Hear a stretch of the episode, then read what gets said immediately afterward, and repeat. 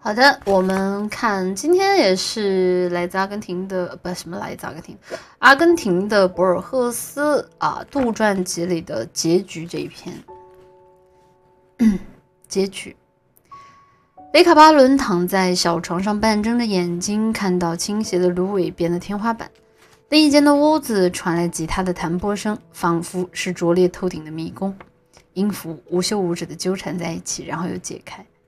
他点点滴滴地回想起现实，回想起再也不能改变的日常事物。他并不惋惜地揪着自己大而无用的躯体和裹在腿上的粗羊毛斗篷。窗户栏杆外面延伸着下午的平原。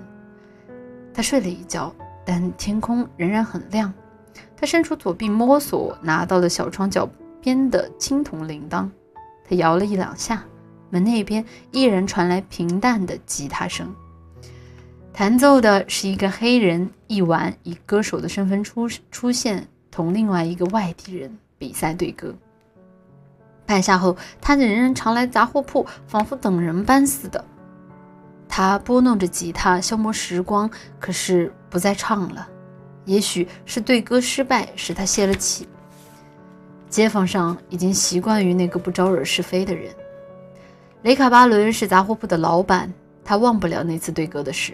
因为第二天他搬动几大捆马黛茶时，身体右侧忽然动弹不得，话也不会说了。我们往往为小说人物的不幸一居同情之泪，结果我们自己的不幸更加伤心。然而倒霉的雷卡巴伦却不自怨自艾，他像以前忍受美洲的严峻和孤寂那样，忍受了半身不遂的事实。他像动物一样只顾目前，现在。他瞅着天空，心想：月亮的红晕预示着要下雨了。一个带着印第安特征的小孩半推开门，雷卡巴伦的眼神问他有没有煮过。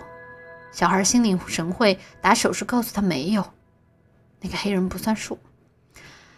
躺在床上的人独自呆着，他用左手抚摸的铃铛，仿佛在施什么法力。夕阳下面的平原有些虚幻，像是梦中所见。地平线上有个黑点起起伏波动，越来越大。原来是个骑手，朝着杂货铺或者像是杂货铺跑来。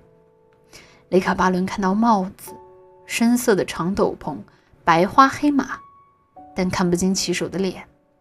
他终于减慢速度，让马小跑着进来，在。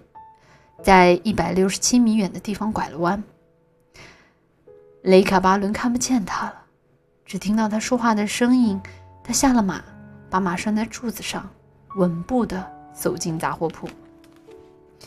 黑人似乎在吉他上寻找着什么，没有抬眼，从容不迫地说：“先生，我早知道你靠得住，会来的。”对方也粗声粗气地回答：“我知道你也靠得住。”黑家伙，我让你等了几天，可是我现在来了。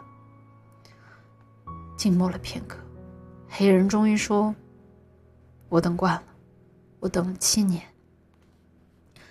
对方不慌不忙的解释说：“我七年多没有见到我的孩子，那天我找到他们，他们不愿意显得像是整天玩刀子的人。”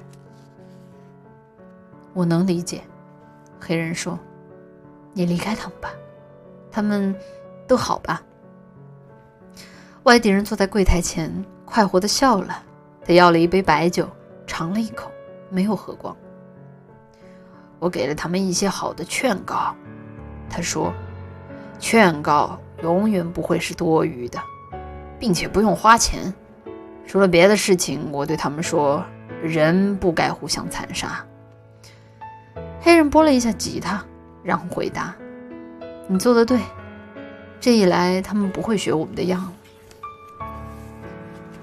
至少不会学我的样。”外地人回道。接着他仿佛自言自语似的补充说：“我的命运要我杀人，如今再一次把刀交到了我的手里。”黑人似乎没有听到，自顾自地说：“秋天一到。”白天越来越短了，剩下的光线对我足够。对方说着，站了起来。他在黑人面前暂停，好像有些疲倦。唉，让吉他安静一会儿。今天等着的是，今天等着你的是另一种对歌。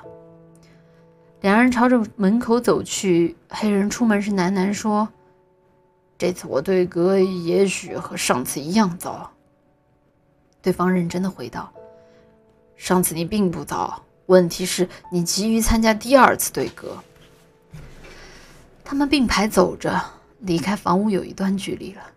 平原之上，平原上到处一样，月光皎洁。他们忽然站住，对瞅着。外地人解下马刺，两人都把斗篷卷在前臂上。黑人说：“我们交手之前，我有一个要求，希望你在这次格斗中拿出所有的勇气和奸计，正如七年前你杀我弟弟那次一样。”在他们的对话中，马丁一马丁菲耶罗也许是第一次听到了仇恨的口气。他像是挨了一鞭子似的，在血液里感到了。两人开始恶斗，锋利的刀刃闪电似的朝前面划去，在黑人脸上拉了一个口子。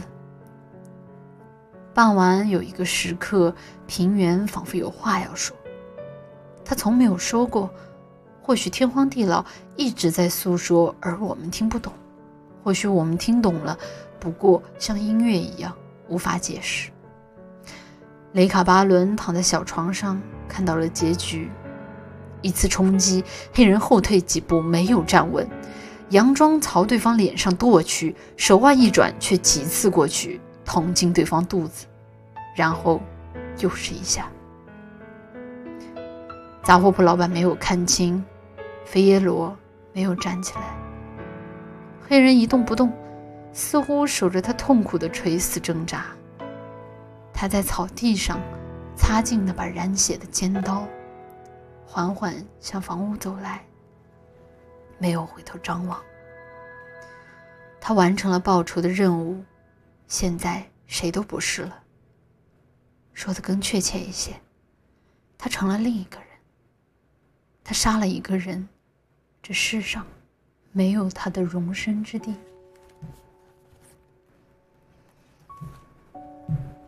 今天的这一篇就是博尔赫斯作品会比较的短啊，就嗯，就哎呀，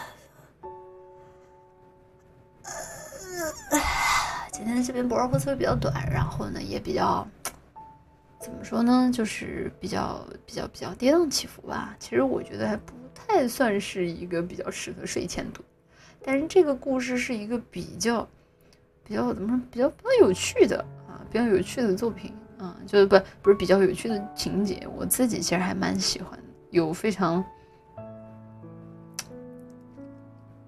怎么说？非常非常帅的一面吧。嗯嗯嗯。